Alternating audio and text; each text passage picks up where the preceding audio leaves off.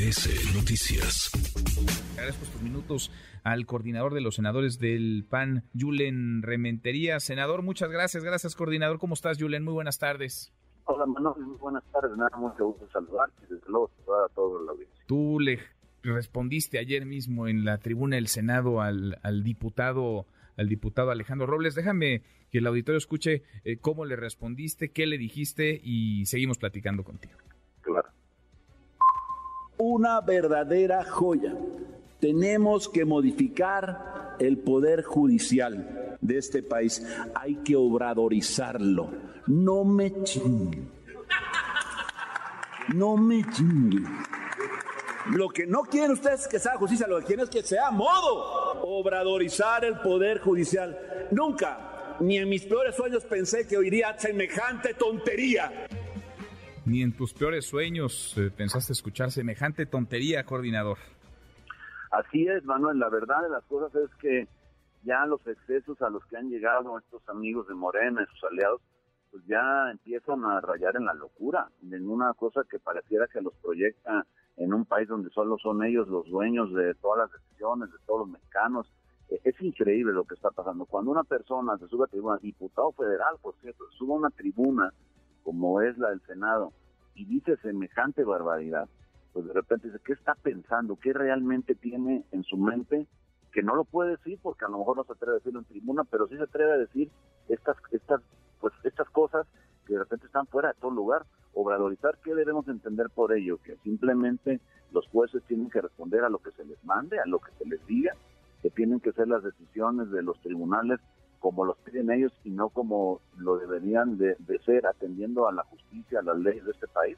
Es y es muy grave además que de repente un legislador federal de Morena pues venga y diga esto y, y nadie le diga nada, nadie ni siquiera pues lo reconvenga.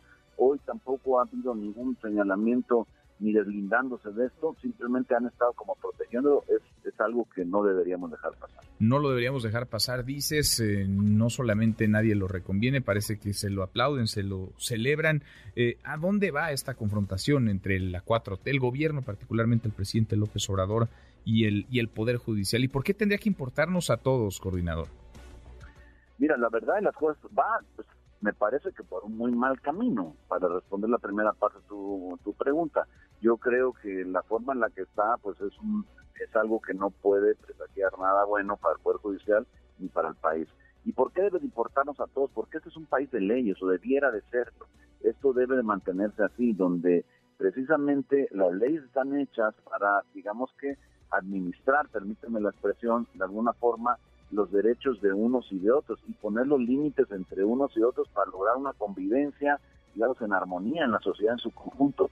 Y si de repente, cuando alguien violenta estas normas y tiene que ser sancionado, no puede ser sancionado porque están obradorizados, están pues ya maniatados, están de alguna forma direccionados hacia lo que tienen que decir, pues estamos perdiendo un espacio muy valioso en la vida democrática en nuestro país que no, no debemos de permitir bajo ninguna circunstancia, ni nosotros en el Senado, ni los diputados, ni la sociedad en su conjunto, y hay que denunciar. Si siguen por este camino, si siguen por esta ruta, si pretenden obradorizar al Poder Judicial, ¿qué va a hacer la oposición? ¿Qué va a hacer el PAN, Yulen?